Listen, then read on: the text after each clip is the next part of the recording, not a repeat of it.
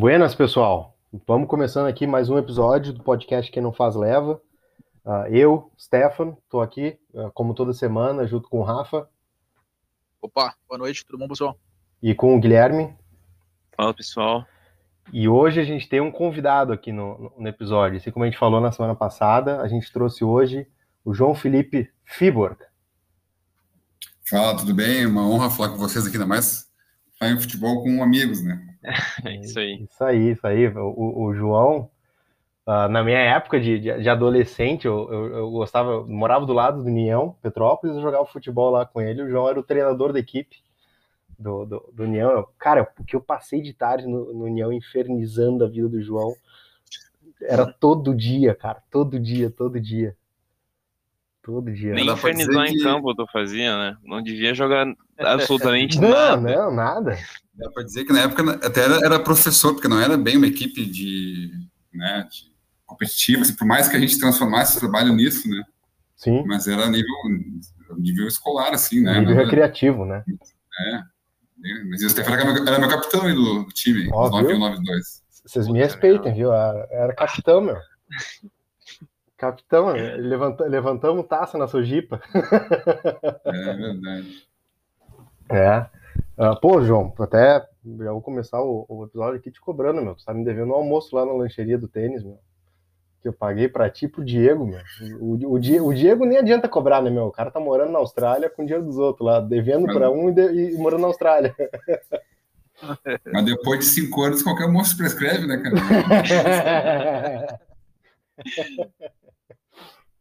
Não, cara, não é bem assim, meu. Tem, tem memória boa, meu. Tem memória boa, cara. É, mas, João, vamos, vamos, cara, direto, direto em ti, que é o assunto de hoje, meu. Conta um pouco da, da tua história, de como que, uh, como que o futebol entrou na tua vida, uh, quando que tu decidiu que era isso que tu queria fazer da tua vida. Uh, conta um pouquinho lá desde o início, como é que tu foi parar no União, depois como é que foi o caminho até tu chegar dentro do, do, do, internacional? De repente começa falando o que, que tu é hoje, né? Que a gente não falou aqui no episódio. Uhum. Mas... Não, na verdade, eu sou preparador físico, né, do time do Inter desde 2014. Trabalhei na base muito tempo ali, sub-12, 13, sub-17 também. E em 19 eu vim feminino, né?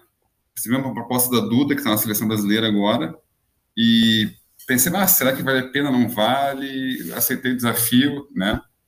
E peguei bem o início do crescimento do feminino, né? Com, com o legado da Copa que teve aqui no Brasil, a FIFA, a Comebol, a CBF estão investindo, porque eles têm um, um dinheiro de reserva para isso, né?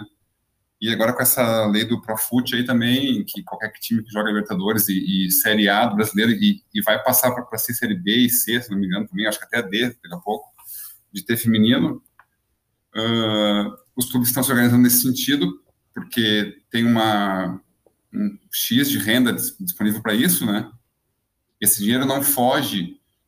Ah, eu trouxe para o time, eu trouxe para o Vasco da Gama, Stefano. Uhum. O, não sai dinheiro do, do, do, profissional do Vasco da Gama para o feminino do Vasco. É um dinheiro que seria perdido, entre aspas, digamos assim, com um imposto, coisa assim, né? Ou com dinheiros que, que o clube pagaria, né? E acaba não pagando. Então, os clubes começaram a ver que, ah, se é para ter mesmo, vamos fazer direito, né?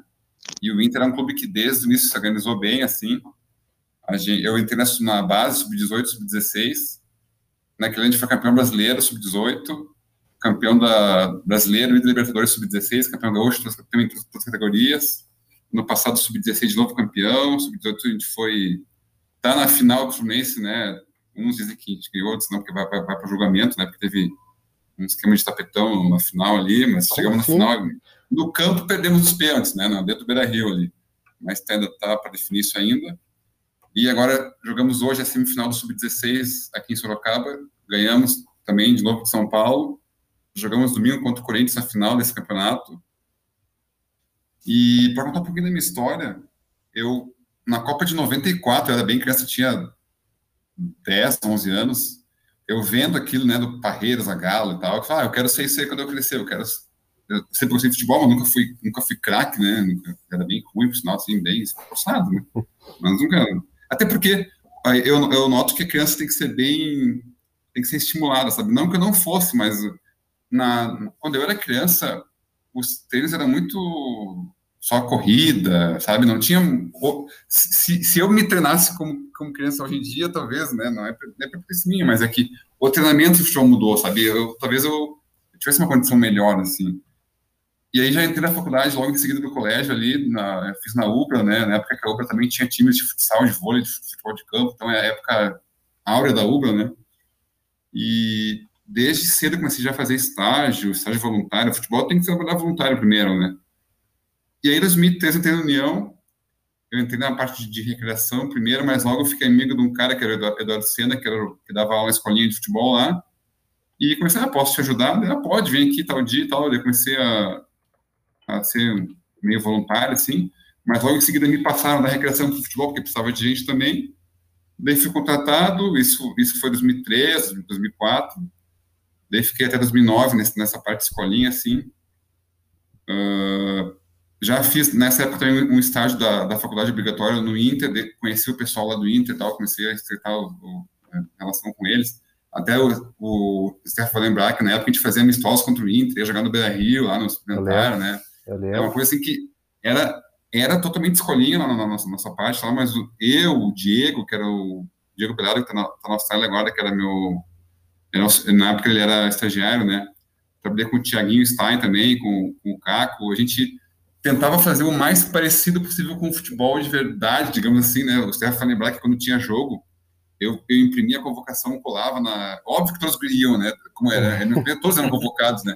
Mas eu imprimia a convocação, colava assim na, na, na porta do, do, da quadra. Era bem bacana, cara. E aí, quando eu saio do União, que eu vou trabalhar com futebol de base mesmo, né? Esse mesmo Eduardo Senna, que era o cara que me convidou para trabalhar com ele na Espanha do União, criou, montou um clube lá em Osório, que esse clube hoje está em Capão da Canoa, chama-se CTC, uh, Real CTC, na verdade. É um clube que tem futebol de base aí, e profissional também. E aí eu comecei a ser preparador físico da, das categorias lá, e 2010, 9, 10, 11, por aí. 2011 eu entro no São José, na Sub-17 do São José, trabalho por três anos na Sub-17, Sub-20 também, auxilio o, o profissional na, naquele galchão que jogou o Thiago Volpe, o Anderson Pico, o Fabiano uhum. Heller, em 2012, a gente em quinto ou sexto naquele galchão lá. E aí, em 2014, me convidou para ir para o Inter, com aquele mesmo pessoal que eu já conhecia da época do estágio, que eu também começava a enfrentar no, no na base para São José, né, que é o Ademir Kalovic, que inclusive era sócio do União, estava sempre na academia, ele e a família dele lá, o Rafael, o filho dele, o Dudu também. E aí entro no Inter e aí chego numa, num clube que realmente respira o futebol, sabe? Até então, eram clubes menores que a gente tinha que fazer quase que tudo, assim, né? De cobrar escanteio e, e, e cabecear, praticamente, sim. Uhum. Por mais que, na época, o Zequinha estava se organizando bastante, assim, tinha... Estava começando a, a, ser o que... Hoje, o Zequinha é um clube exemplar, tanto jogar a Série C brasileiro, né? E aí fui para um clube mesmo que tinha nutricionista, que tinha auxiliar, tinha produtor de goleiros, tudo, cada um, seu cara, cada um fazia a sua parte, tinha coordenador, tinha gerente, sabe? Uhum. E aí começo a me adequar, claro que às vezes tu trabalha num clube assim, tu fica meio, entre aspas, preguiçoso, né? Porque num clube pequeno tu faz tudo, né? Tu monta água, tu monta treinamento, tu dá treino, tu faz um monte de coisa na viagem. E no Inter é mais fácil, digamos, né? E hoje em dia, cara, é, eu digo assim, por causa dessa esse incentivo da FIFA, da Comebol aí, cara, a gente só fica em hotel, três, quatro, cinco estrelas, uh, não tem mais aquela história de, antigamente se fazia, né, de alojar a gurizada em, em, ginásio, em escola, em quartel, dormir em beliche, não, hoje em dia é tudo dois, três por quatro, por quarto, hotel, uh, comida está pronta na hora, é tudo bem profissional mesmo, sabe, como se fosse um time profissional, só que é base, né, e ainda mais com o apoio que o próprio Inter nos dá, né, de, de, de, saber que a base é muito importante para o futebol, porque é muito mais fácil formar duas, três, quatro, cinco gurias do que depois ter que contratar né, o pessoal adulto já por. E hoje em dia está bem elevado os salários, assim, tem clube de São Paulo pagando 20, 30 mil por mês para jogadores. Então, esse, esse gap que tem dos clubes do centro do país para o sul também tem no feminino. Então, é muito mais fácil investir em jogadores e a gente consegue ter uma geração boa desde 2001 até 2005, 2006 agora, a gente vem chegando no mínimo nas finais dos campeonatos, né, que com certeza quando elas tiverem ali 20, 22 anos, elas vão jogar a Série A pelo, pelo Inter, assim, num nível igual às, às outras aqui de cima, né. Ah, bacana, cara, bacana, bacana. Uh, e, cara, essa diferença de, de, de, de, orçamento né, que tem entre, entre Rio de Janeiro e, uh, uh, e o sul do Brasil, você comentou agora, por exemplo, 20 mil reais. 20 mil reais a nível de futebol feminino ou a nível de futebol masculino?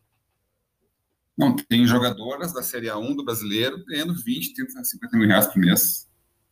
Entendi. Coisa que há, sei lá, cinco anos atrás nem pensava isso aí, né? É, então, uh, e o, o, futebol feminino ele vem crescendo muito também, né, no, nos últimos anos, tanto em. Uh, acho que o, o ponto de, de, de, virada, pelo menos para mim, né, que uh, vivo um mundo um pouco fora desse.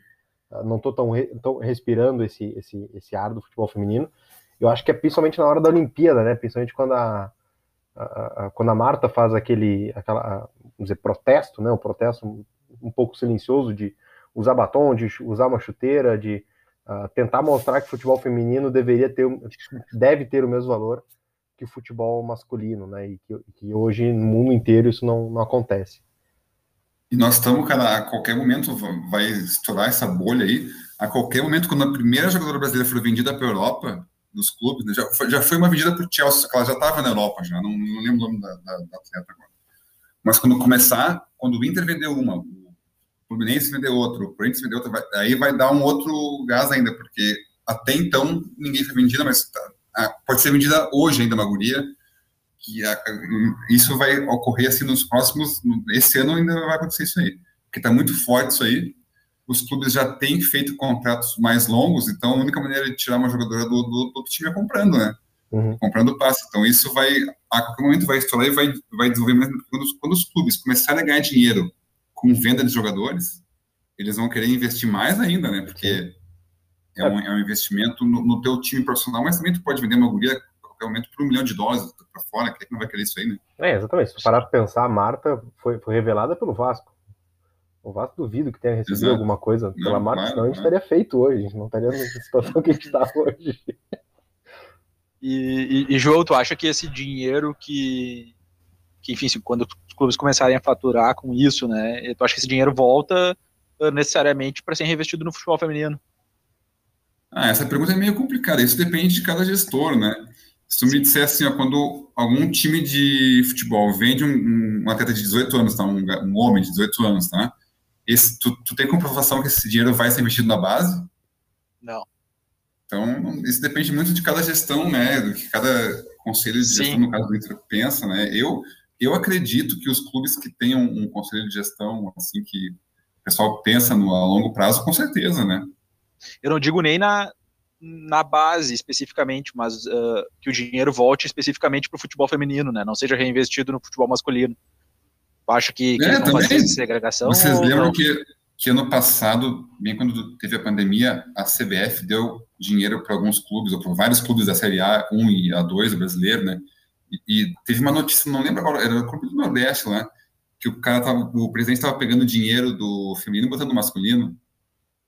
Não quero falar o nome do clube porque eu posso fazer uma injustiça aqui e falar o clube errado, mas teve um caso de, um, de vários, ou pelo menos um que eu me lembro com certeza, que pegaram dinheiro que era para fomentar o feminino, né, para não mandar nenhum jogador embora, assim, ou comissão uhum. também, que o cara pôs no masculino, não vou agora dizer o nome, mas é, eu não me lembro direito, não, não tenho certeza, né, mas me vem na cabeça aqui, então isso depende muito do, da, da, gestão do clube, né. Mas eu acho que também vai em linha com o que o João falou, à medida que as comissões, conselhos e presidências de clubes começarem a ver valor ainda maior no futebol feminino, seja venda de atleta, compra de passe, o investimento vai ser muito maior, né? O Inter, até fazendo, obviamente, falar bem do Inter, né? Uh, é um dos melhores clubes de futebol feminino, eu acho que investe muito em futebol feminino, como o João falou, falou o Sub-16, se eu não me engano, Uh, ganhou o Brasileiro, ganhou o Libertadores, foi, foi, até a Disney, eu acho, uma cópia Disney. É, infelizmente não fomos porque não teve, né, por causa da pandemia. Por conta da Covid, mas, mas foi na guarda de ter essa Copa Disney ainda, né, a, a, partir da, da, da, conquista da Libertadores foi classificado para a Copa Disney.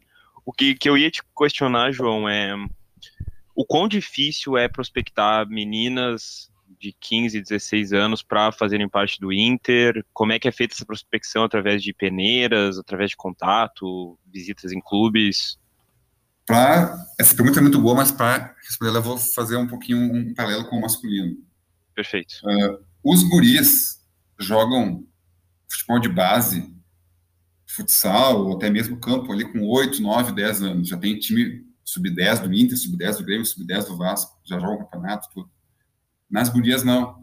As gurias despertam isso aí nelas ali pelos 12, 13, 14 anos. Então, no feminino, hoje em dia, se encontra garotas com 14, 15, 16 anos que nunca jogaram nenhum clube. São boas, né, que jogavam com, com gurias, ou, né? Em compensação, então é, isso é fácil prospectar a guria mais velha, assim, né, sem ter que con contratar ela, produto tudo, porque elas nunca jogaram. Em compensação, os guris de 9, 10, 11 anos jogam muito de bola na praia, né, no interior, né, mais, né, jogam na praça, jogam na rua, assim, e as meninas não, as meninas, elas jogam basicamente, isso falando pelo, ali pelo sul, né? Rio Grande do Sul, no caso. Santa Catarina, Paraná, São Paulo, em escolinhas. E hoje em dia no Brasil, cara, escolinhas são muito caras. Assim, não é que são muito caras, é o preço de uma escolinha né, de qualquer esporte. 100 reais no mínimo, e tem escolinha de 200, 150 reais. Então, como elas são de escolinhas, elas chegam com uma base boa, assim, só que um pouco mais velhas. Uhum. Uh, elas não têm muito, assim, aquele jeito despojado de jogar, né? Porque é tudo meio mecânico, o que é, por um lado é bom, por outro lado é claro. é ruim, né? E a gente faz, a gente faz avaliações a todo ano, claro que com a pandemia ficou mais difícil, né? mas uma vez por ano a gente faz, com certeza a gente começou agora aí nos locais fazer esse tipo de avaliação, reunir num, em vez de um monte de guria ir para Porto Alegre, a gente vai em, em Santa Catarina e daí elas estão mais perto, né? A gente foi ano passado em novembro, outubro, novembro, Planeta Garibaldi, que é perto de Lages. Uhum. A gente tinha umas 80 e poucas gurias da região lá. A gente pré-selecionou umas 20, 21, eu acho que era o número, para elas virem no grupo fazer a avaliação agora, agora esse ano, né? E aí, três já passaram, com certeza, assim, né? Então, isso a gente quer agora começar a expandir para São Paulo. A gente teve um convite no, no outro brasileiro que a gente teve no Sub-16. A gente ficou no hotel do Pará nos convidaram para fazer lá, lá, no Pará uma avaliação. Então, quando a pandemia acabava, vai ser muito mais fácil fazer isso aí, né? Agora a pandemia nos tranca muito. Uh, graças a Deus a CBF se deu conta que não poderia deixar essas gurias paradas o tempo inteiro, né? Assim como teve torneio de base sub-17, sub-20, também está tendo sub-16, sub-18, porque se um atleta não pode ficar um ano parado sem, sem praticar o esporte dele, né? Que nem colégio, né? Uma criança que está ficando agora um ano sem estudar, esse, esse, essa perda nunca mais vai equilibrar, né? Fica defasado, né? É. Foi, foi, até o que a gente de preparação física de atletas, porque por mais que o atleta faça uma artroscopia no joelho, o cara não fica nem um dia parado. No outro dia, o cara já está na fisioterapia, iniciando já um processo de reabilitação muscular. Isso. Mas uh, uma outra pergunta o futebol feminino com a pandemia, tu acha que foi tão afetado quanto o masculino? Ou à medida que esse dinheiro da CBF entrou, teve dispensa de muitas meninas? Talvez não necessariamente no Inter, mas como tu tá no meio, talvez tu tenha ah, sabido de algumas questões. Não, eu acho que afetou igual o masculino, né? Porque por mais que tenha dinheiro, quando diminui a fatia do masculino, como o nosso dinheiro é proporcional, acaba também diminuindo, né? Mas acho que isso agora nós estamos quase que recuperando quase que normalmente, sim. Então, acho que é, tomara que tudo melhore, né, em todos os setores, não só no futebol, né. Mas às vezes a gente ouve pessoas, ah, como é que tem futebol se não tem, sei lá, não tem escola? Mas é que as pessoas não, não se dão conta, né? não é porque é o futebol, é porque tem que ter o tênis, tem que ter o basquete, tem que ter, né? Todos os esportes, porque o, o, o atleta não pode ficar um ano sem praticar, né? É, porque a escola consegue dar aula online, mas não pode dar um treino de futebol tático online, né? A, a, a, gente até tentamos, né? Mas vai, é muito maçante. Na parte física até a gente consegue, porque a gente fazia um treino de força, né? Ou, ou botava as coisas para correr também, então era um pouco mais fácil, mas não é a mesma coisa, né? Então, foi uma perda sim. A gente nota que, que as gurias voltaram bem piores, porque tu, imagina, quem se acostuma a tirar férias de um mês, tirar férias de oito, né? não volta a mesma coisa, né? Mas o futebol tem que seguir, cara. O, os protocolos estão sendo seguidos, né? A gente faz PCR a cada dois dias, a gente fica em hotéis que só ficam as atletas de competição, né? Então, paciência, né? Cara, a gente sabe que é perigoso pegar avião, mas fazer o quê, né? A gente bota máscara e vai, né, cara? Agora está quase todo mundo, pelo menos nas comissões, né? Estão todos vacinados já, né? Então, cara, a gente, tem que, a gente teve que ir tocando ficha, porque senão a gente já está até agora parado, né? Deixa eu fazer uma última pergunta só. Uh, o, o, o, as meninas também dormem nos alojamentos. Não sei como é que é o masculino, mas antigamente era alojamento no Beira Rio ou no celeiro de, de Ases. Ainda é, é, assim? Cara, o Inter, para vocês verem o nível de investimento do Inter, nós temos uma parceria com o Sesc Campestre, ali na Portal dos uhum. Alves, e todas as gurias que são de fora, né? Sim. Elas moram no hotel do Sesc. Perfeito. Então é muito melhor do que qualquer alojamento, né? Então, é, claro, não fazem claro. nada, é cama, comida e roupa lavada ali, só estão lá para treinar mesmo. O Inter, os guris moram lá no CT Alvorada, né? Também é, é, nível hotel também, só que não é hotel, né? Mas não, hoje em dia, assim, tá muito, o MP tá muito em cima dos clubes, para ter alojamento direitinho, para não ser aquele negócio Sim, de ter condições, uhum. um quarto com 20 pessoas, um banheiro, sabe? Esse, esse, esse tipo de coisa nos clubes grandes, eu acredito que não, não aconteça mais, não, cara. O Grêmio, o próprio Grêmio agora reformou o CT, lá de Eldorado, né, com alojamento tudo. Eu acho que isso aí, a tendência é de cada vez melhorar mais. Bacana, bacana. E, João, tu tinha comentado que uh, vocês testam uh, a cada dois dias, isso desde que vocês, vamos dizer, voltaram às atividades dos campeonatos durante a pandemia, uh, sempre a cada dois dias, sempre com frequência, ou, ou, ou aconteceu alguma vez, sei lá, de, de jogarem ou, ou, acontece em algum treinamento, algum campeonato, desculpa, algum campeonato de, de, de, ter jogo sem ter teste, alguma coisa assim que possa correr o risco de, de, de ter contaminação? O protocolo da CBF, Série A, B, C e D, brasileiro. Série A1 e A2 feminino. E competições de base, né, dos dois naipes, é o mesmo. É teste antes de viajar, viaja. Se é um jogo só, no caso do profissional, né, daí testa, viaja e joga, depois volta para casa, né? E nas, nos torneios de base, que são esses que a gente joga em uma semana, dez dias, que a gente vai todo mundo para o mesmo local e faz o torneio, né? Testa, e aí a cada dois, três dias vai testando no hotel também, ou sempre pré-jogo, um dia antes do jogo, né? E aí deu, deu qualquer coisa, já é dez, mesmo que não testamos, é 10 dias de isolamento, igual igual está sendo masculino, igual eu ouvi falar, né? No, da Série A do brasileiro aí, Europa, tudo, é tudo o mesmo protocolo da Comebol também segue isso aí. Então, a gente fica tranquilo, assim, cara, né? É óbvio que tem a preocupação, a gente, a gente se cuida, né? Usa máscara e tudo. Mas depois que, que vai testando, assim, é, é, é muito raro dar um surto. Existem casos, né? Um caso aqui, ali, mas surto mesmo, foram... No Inter não teve surto de, assim, 20 pessoas, né? Nem, nem no profissional, né? É sempre um, dois por semana ali. E agora, depois que a gente voltou também, cara, nenhum surto, assim, né? Felizmente. Eu acho que nenhum clube teve, porque o protocolo é muito bem seguido também, né? É, o Vasco teve ano passado, nós teve dois surtos de, de ter mais de 15 jogadores sem, é. sem, sem, estar disponível. O River Plate teve agora também, né? Sim. É, o próprio Grêmio teve dois esse ano, né? Não foi bem a mesma coisa que o River Plate, né? Mas uh, teve ali sete, oito casos de, de cada é, vez. Se eu não me engano, é que o médico falou da CBF, surto é acima de 8 ou 10 casos, uma coisa assim, deles contam como surto mesmo. É, a gente e pelo que, fechar essa parte, né, pelo que ele comentou também, é quase impossível algum jogador ou jogadora pegar, né, dar um surto treinando, seguindo os protocolos. O Sim, surto nunca vai, ser, nunca vai ser em jogo, nunca vai ser inteiro. O surto é sempre em, em hotel, né, em refeitório, se não seguir a, se não seguir os procedimentos, né? Comer um na frente do outro, não, tem que sempre, sempre comer na, na diagonal, assim, um sim, um não, um sim, um não. Também auditório, também sempre com espaço. Uh, o hotel é no máximo dois por quarto, também não tem mais mais de botar três, quatro num quarto, né? Então, seguindo esses protocolos, é, é, é muito difícil dar surto. Sim, alguma coisa fizeram errado para ter exato, problema. Exato, exato. É, te fazer uma pergunta, João. Uh, como tu tem experiência na, no, no, na preparação física masculina e, e, agora, mais recentemente, feminina, uh, existe alguma grande diferença em termos de preparação física? E se existe, qual seria essa grande diferença?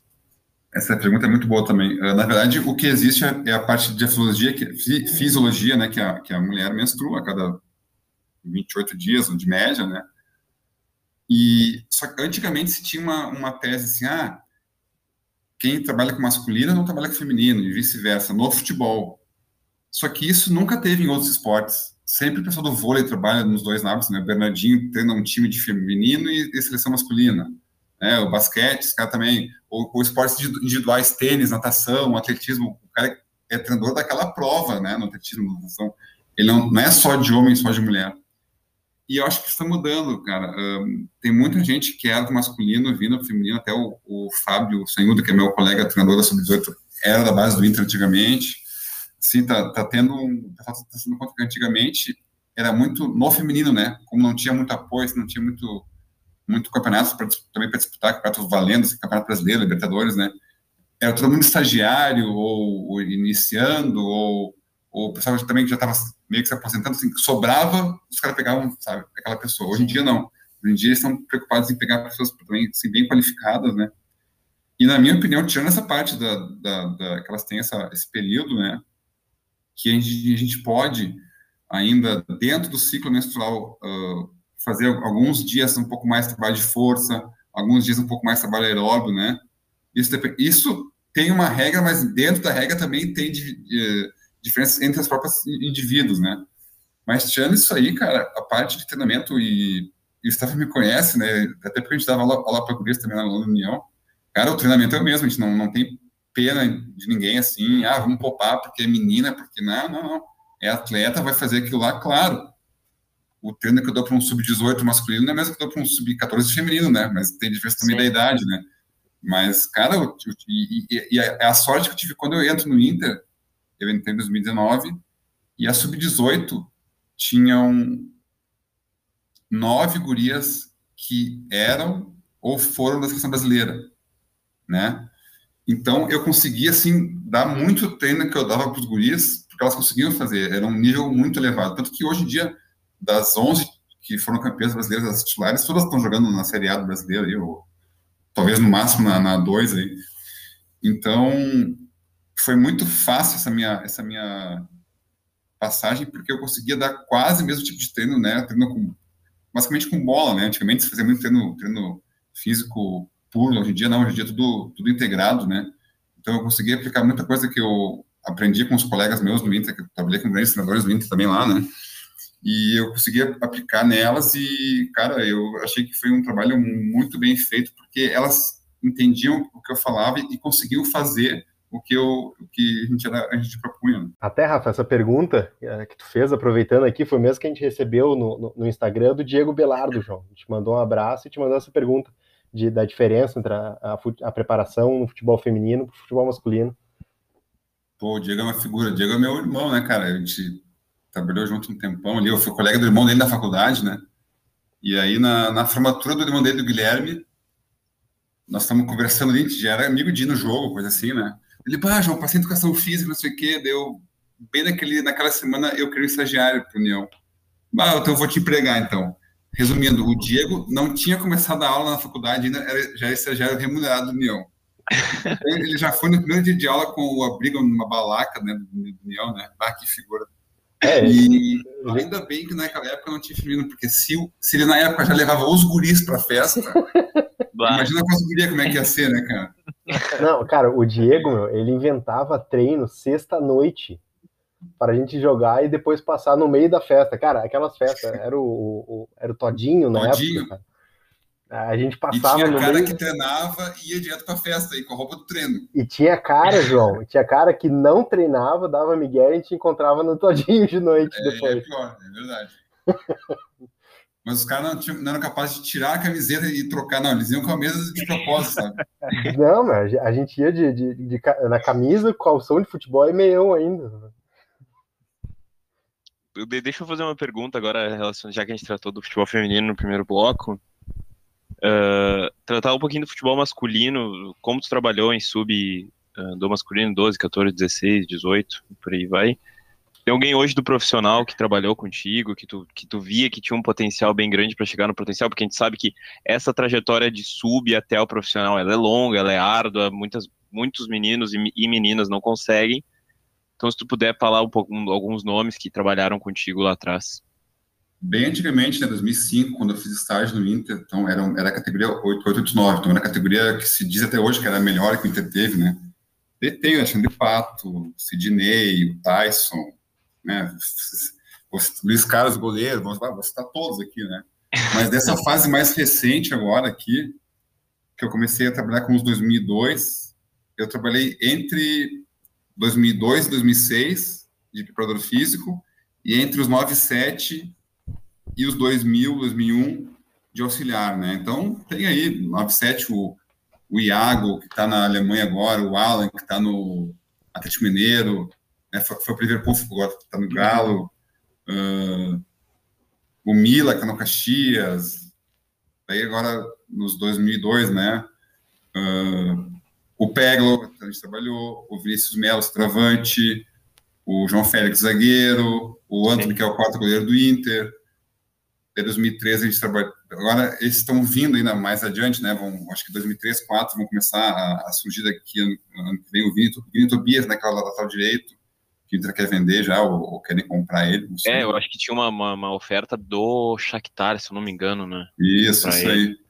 Trabalhei com o Enzo, filho do Fernandão, bem na chegada dele em Porto Alegre ali, foi uma fase bem difícil dele, mas é um guri, assim, sensacional, um guri finíssima até hoje. Até hoje eu falo com quase todos, cara. Assim, grande parte a gente fala pelo WhatsApp ali, ou Instagram, um posta uma coisa, um serrinha no outro. Sim.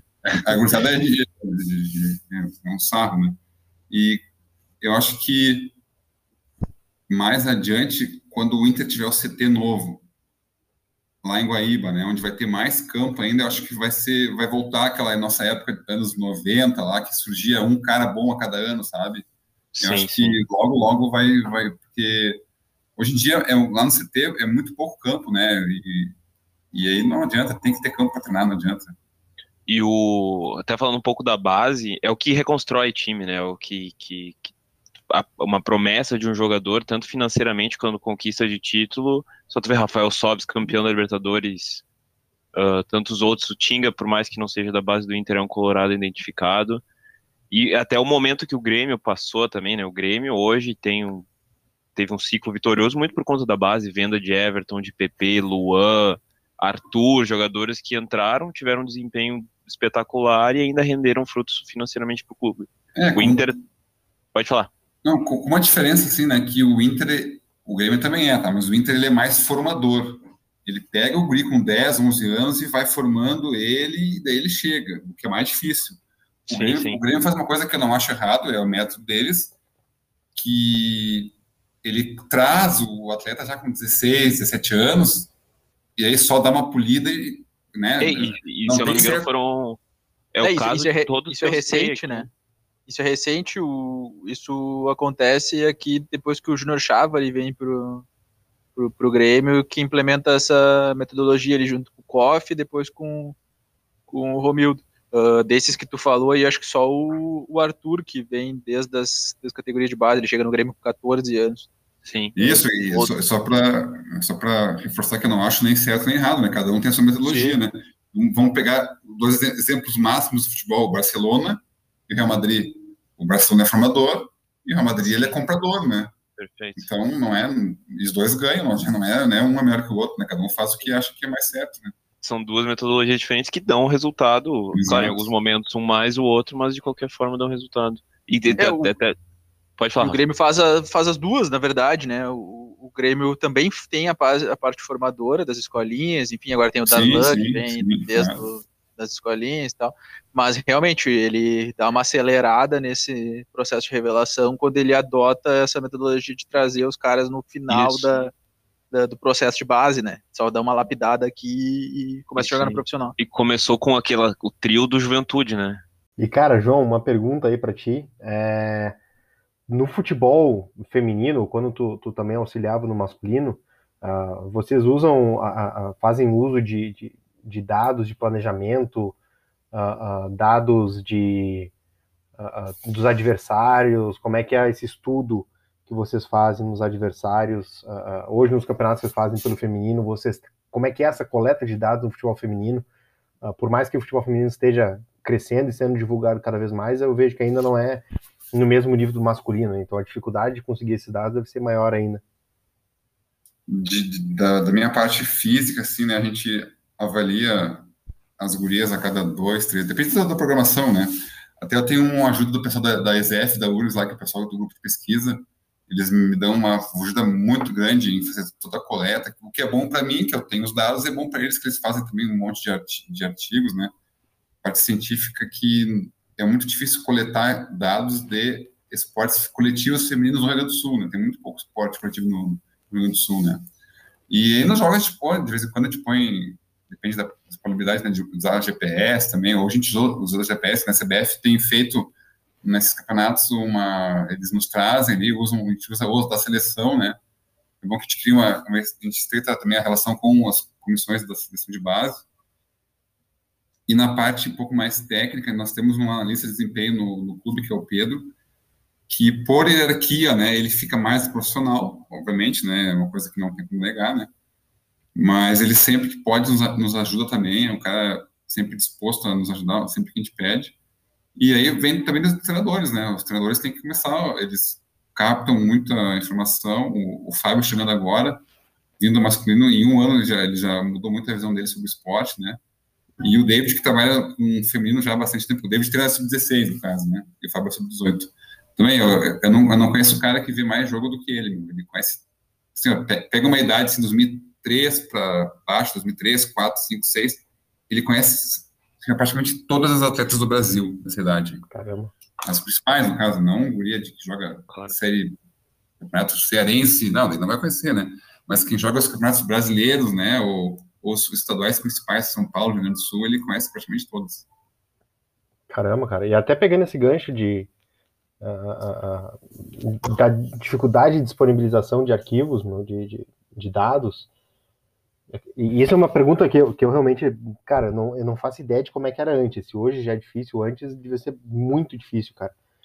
Mas pensa, tenta me ajudar, cara. Como é que é, como é que funcion, funcionava para o treinador ou para a treinadora, que hoje é uma, uma, mulher, da seleção feminina para fazer a convocação? Como é que ela sabia quais jogadoras estavam bem, em condições, atuando bem, uh, e conseguia ter esse acompanhamento? Por exemplo, hoje para o Tite na seleção é muito fácil de, de tu saber, porque, cara, tu liga em, em, qualquer canal de esporte, tu consegue ver como é que, acompanhar como é que estão alguns jogadores, ver alguns outros jogadores que estão aparecendo, que estão que podem despontar na seleção. Mas pro futebol feminino, cara, eu acho que isso deve ser muito difícil. Não sei se tu sabe trazer pra gente algum, sei lá, algum caso, alguma. Se tem analista de desempenho específico, tinha mais analista de desempenho específico do futebol feminino, como é que era um pouco disso? Hoje em dia, por incrível que pareça, está muito fácil, cara, porque com a informação, né, todos os jogos da série A1 e A2 e de torneios de base, né, sub-18, sub-16, passam no site da CBF com o apoio do Maicujo, que agora virou Eleven, né? Uhum. Então, é só ir lá procurar que vai ter. Inclusive, esse aplicativo Eleven, ele, ele deixa guardado vários jogos para trás também. Vocês conhecem esse aplicativo aí? Sim. Que passa os torneios de base também, né? Sim. E, e agora está começando a passar na televisão, né? O, na Sub-18, esse ano, o torneio do ano passado, que foi feito esse ano, né? Acabou em março, passou as semifinais e as finais no Sport TV. O, hoje, nosso jogo da semifinal foi no Sport TV também. A final domingo contra o Corinthians também vai ser no Sport TV. Né? A, a Band tem passado vários jogos do, da Série A1 também. Uh, eu acho que hoje em dia tem muita informação em base, porque antigamente, até na masculina, era difícil tu, tu ia jogar um campeonato brasileiro, tu não sabia como é que era o time do Palmeiras, como é que era o time do Flamengo. Hoje em dia, é só tu ir no site ali e ver que tem até jogos estaduais sendo transmitidos pela, pela plataforma, né? E hoje em dia tá no telefone, tá vendo o jogo ali lá, lá em Manaus, tá vendo o telefone, o jogo tá, tá rolando lá. Eu acho que hoje em dia tá bem mais fácil, né? Essa parte de, informação, assim, uhum. para os treinadores e, e também para analistas, né? É, mas, mas, cara, como é que deve ter sido, sei lá, bota 15 anos para trás. Uh, 15, 15 anos, né? Recente, mas bota, sei lá, final dos anos 90, início dos anos 2000 é, quando a internet ainda não era uhum. difundida como é hoje. Que, que, eu saiba, né, de, de trabalhar nessa época ali, comecei a trabalhar com futebol em 2003, no União, e 2005, 2006, com esporte competitivo, né. Naquela época, o, a CBF, assim como hoje tem a comissão técnica, né, eu lembro que nos falavam que ia um treinador ou auxiliar, preparador físico, cada um ia para um estado, via dois, três jogos, e eles pontuavam os jogadores, né?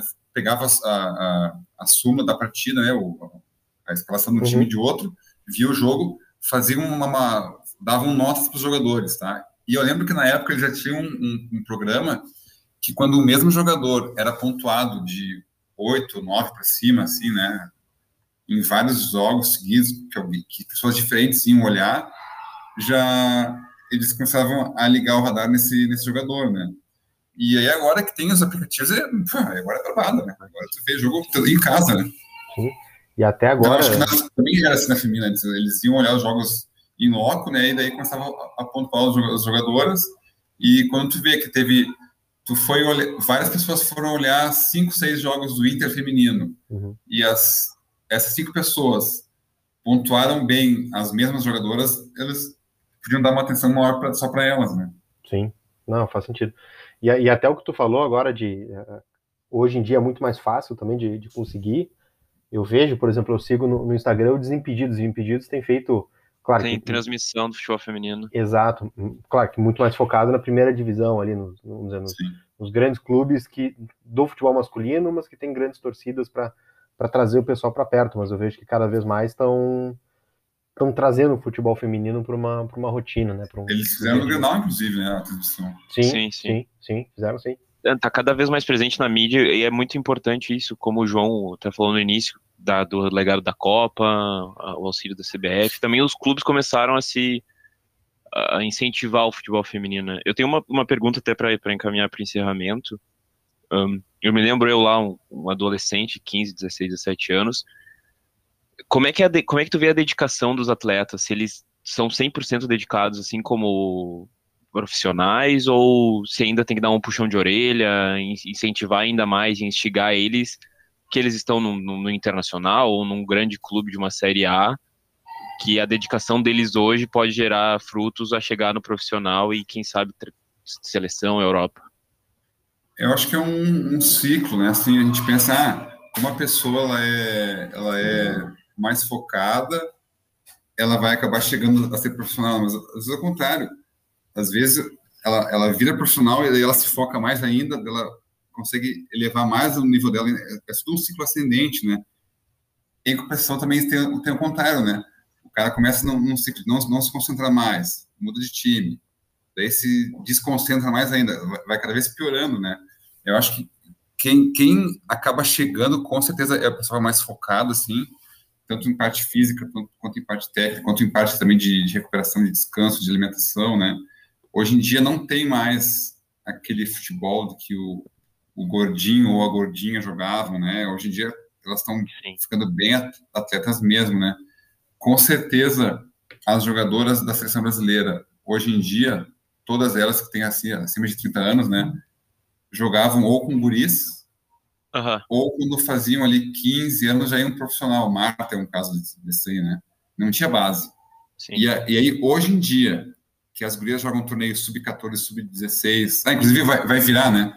o, o, o feminino vai ser igual masculino, vai, vai virar sub-20 e sub-17, não vai ser mais 16, 18, vai, vai ser, uhum. vai ser Exato. Uhum. Então, essas gurias que hoje em dia jogam sub-17, sub-20, sub-15, quando tiverem seus 30 anos, vão estar num nível muito maior, maior do que né? a brasileira hoje em dia.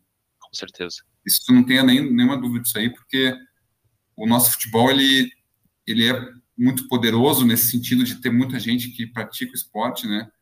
É, é inadmissível hoje em dia, assim, tu pensar que a seleção brasileira possa perder para o Japão, possa perder para a Coreia, né, ou, ou, até países da Europa, Suécia, por exemplo, sei lá, mas daqui a, se continuar esse apoio que está tendo hoje em dia aqui, nós vamos talvez ser a maior força ou ficar entre os top 3 ali, porque também tem muito esporte desenvolvido nos Estados Unidos, Estados Unidos né, que estão no, no tempo que é, é parte também universitária, né, mas acho que vai ser Brasil e Estados Unidos, cara, não vai ter, não vai mais ter Olimpíada que a gente vai perder para a Austrália, sabe? Perder para. Cara, futebol tudo pode acontecer, né? É por isso que a gente gosta do esporte, né?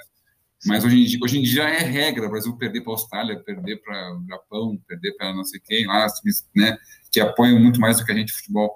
Mas daqui a 10 anos, aí, se continuar assim, não vai ser mais essa, essa diferença aí. Ah, maravilha. Cara, João, foi um, um papo muito bom aqui com a gente. Uh, muito obrigado pela, pela tua participação. É, passa para o pessoal o teu, teu, teu Instagram, para quem quiser conhecer um pouco mais do teu trabalho, para quem quiser te acompanhar.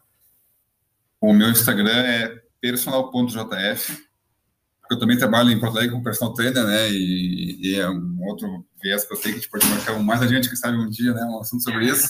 Boa. E aí ali eu, eu, eu vou alimentando com informações do, do Inter, né? Do feminino do Inter, um pouco minhas também, fazendo, fazendo meu marketing, né? Um pouco das aulas que eu dou também posto ali porque eu pensei em criar dois, mas daí, cara, com um eu já me perco, imagina se eu ter dois, um cada um, né, né, daí ficar mais tempo no telefone do que trabalhando, né?